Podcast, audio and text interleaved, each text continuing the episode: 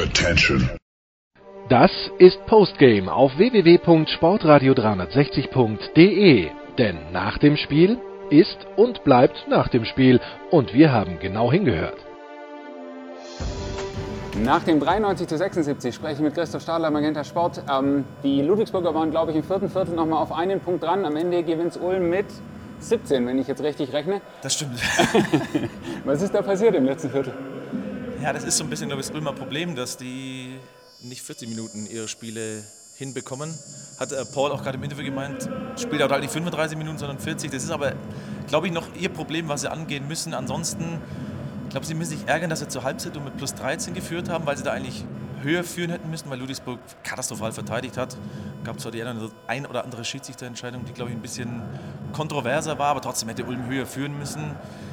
Ja, und dann ist Ludwigsburg, und es war aber fast klar mit dem Halbzeitstand, dass die nochmal kommen, aber die haben heute auch wirklich nur Backsteine herumgeballert.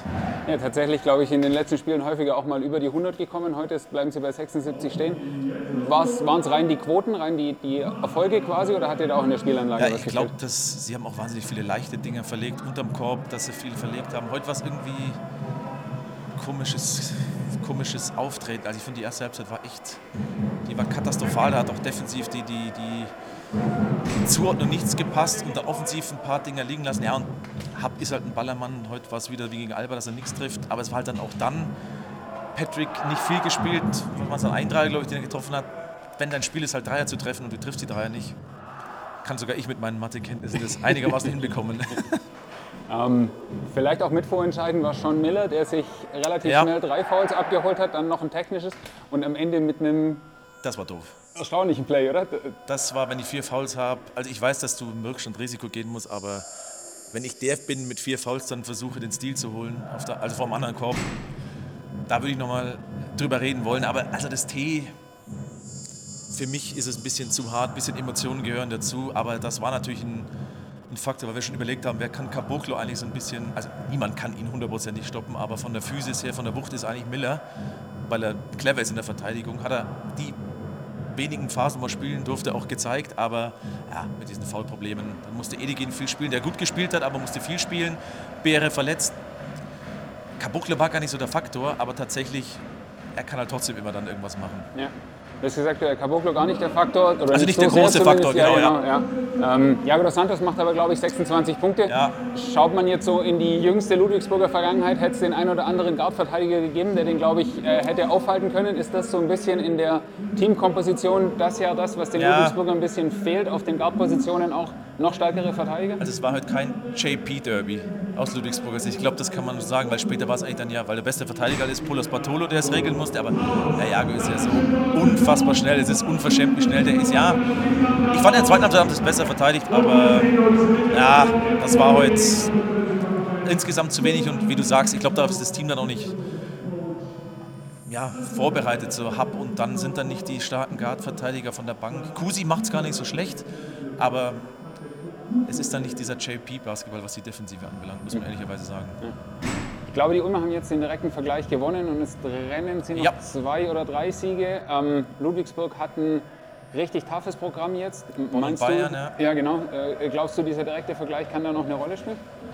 Ah, puh, oh, das ist tough, da habe ich noch gar nicht drüber nachgedacht, wenn ich ehrlich bin.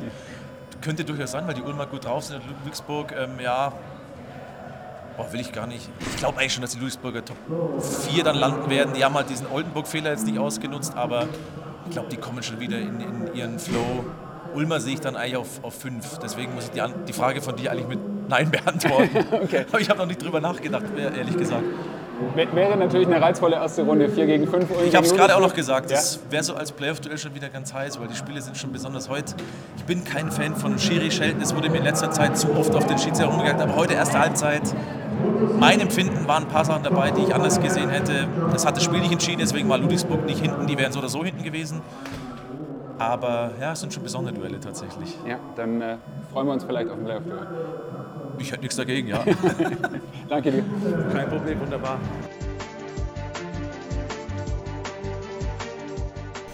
Coach King, you already talked about foul trouble. Um, Sean Miller only was able to play 11 minutes, um, had five fouls, including a technical. How much of a factor was that today um, with your shorter rotation, and how happy or unhappy were you with his decision making and the ref's decision making in those situations? Yeah, uh, clearly, um, yeah, Sean being in foul trouble really hurt us. Um, you know, I don't, I don't want to say we're a better team when he's on the floor or off the floor. We need, but you need other guys to step up. Uh, whether you know, I don't want to talk about his technical, but we had already gotten warned, so it was a, a, warning basically on him. But as it works in the league, if your team or whoever gets warned, the next warning becomes a technical, and that's why why he got a tech. So uh, I don't. That, the refs made that decision. I don't want to say that. I agree or disagree. It is what it is. But yeah, not having him on the floor hurt us at times today. But Eddie Edigan stepped up and, and, and did a nice job. Uh, had almost a double double. So. How happy are you with what uh, Tommy Kuzi can already bring to the uh, to the uh, play of your of your team, being only there for a short time now? Yeah, uh, Tommy had a really good first game against Berlin. Um, he's learning. Uh, the, it's, it's tough for any play. It's tough for any young especially American player who's never been in Europe before to come over and start right away. But his first two games now in a playoff run late in the season with a team that's already been together. So uh, I, I, like what where he's at, but he's got a lot of learning to do and a lot of catching up to do in a short amount of time in a crucial part of the season. Coach Cavell, in, ihre, äh, in den letzten Spielen gab es häufig deutlich mehr Dreier als Zweier. Heute war das umgekehrt. War das der Gameplan? War das das, was Ludwigsburg der Mannschaft gegeben hat? Oder wie kam das zustande? Nein, ich glaube, wir haben, wir haben ein bisschen mehr attackiert und dann haben wir natürlich auch versucht, ein bisschen, ein bisschen mehr unterm Korb zu suchen. Ähm, es ist jetzt Gameplan oder nicht Gameplan, letztendlich ist der Unterschied auch nicht so riesengroß, wenn man so wieder guckt. Ähm, ich glaube, gerade wenn, wenn, wenn die Spieler ein bisschen äh, uns aus der Hand gleiten, sollten wir uns nicht nur auf, auf, den Dreier verlassen, sondern versuchen, den Weg zum Korb oder, oder unsere Bigs zu finden. Ähm, ich glaube, in der ersten Halbzeit haben wir das gut, getan, äh, gut gemacht, in der zweiten Halbzeit ein bisschen weniger. Ludwigsburg hatte zuletzt diverse Spiele mit mehr als 100 Punkten. Ähm, jetzt ist es ihrer Mannschaft gelungen, sie in drei Vierteln unter 20 zu halten. Wie zufrieden sind Sie insgesamt mit der Defensivleistung? Ich glaube, dass äh, viele das nicht sehen, aber die defensive Leistung gerade in der BBL geht, geht nach vorne, geht nach oben, äh, was auch Statistiken zeigen. Das ist, das ist für uns enorm wichtig. Am Anfang war das komplett anders. Äh, ich glaube, da, da können wir was auf, aufbauen und hoffentlich gibt uns äh, Philipp und, und Nico dann noch mehr Tiefe und dann können wir da weitermachen. Insgesamt hat Ihre Mannschaft trotzdem nur 16 Fouls heute. Ich hatte den Eindruck, dass Sie sich manchmal gewünscht hätten, dass er vielleicht das ein oder andere Foul auf dem Weg zum Korb der Ludwigsburger gegeben würde. Wie, wie würden Sie das einschätzen? Ah, wir mussten teilweise schlauer agieren. Ähm, es war, wir haben ein paar Mismatches gehabt, wir haben falsche Mismatches gehabt und dann haben wir den Foul nicht gegeben, einfach weil wir auf dem Feld bleiben wollten. Das, das geht nicht. Wir mussten einfach die Fouls nutzen. Wir sind einer der nettesten Mannschaften der Liga und äh, das würde ich natürlich gerne anders bisschen sehen. Das war Postgame auf www.sportradio360.de. Versäumen Sie nicht die Big Show, jeden Donnerstag neu. Oder Wir sind Dirk, unser Basketball-Special und vieles mehr. Und besuchen Sie uns auf Facebook unter facebook.com slash sportradio360. Folgen Sie uns auf Twitter und abonnieren Sie uns auf iTunes.